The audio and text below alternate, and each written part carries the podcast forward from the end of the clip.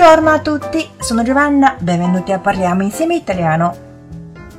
欢迎收听意大利语开口说。今天我们的主题是 Vai a prepararti，快去把你自己收拾干净。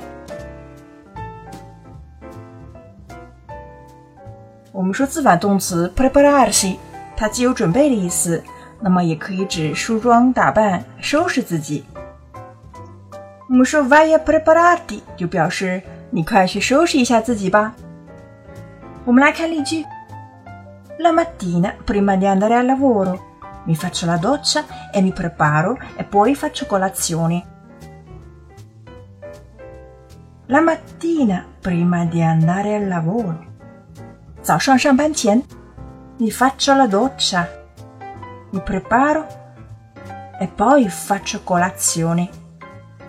我洗个澡，然后打扮打扮， 再吃早饭。Sbrigati, vai a prepararti.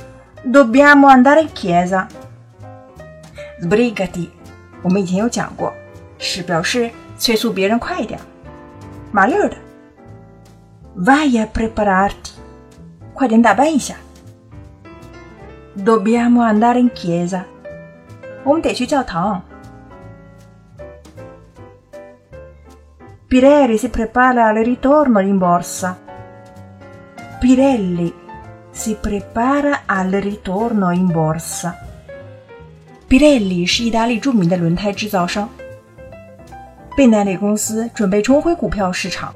这个 borsa 如果是大写呢，它既不是表示包，也不是表示奖学金，而是表示股票市场、交易市场。所以 avete imparato？今天我们的主题是 vai a prepararti。关注公众微信号 Caffè Italiano，乔瓦纳的意大利语频道，输入关键词“收拾”就可以获得完整文本喽。Ci vediamo la prossima volta e parliamo insieme italiano. Ciao ciao!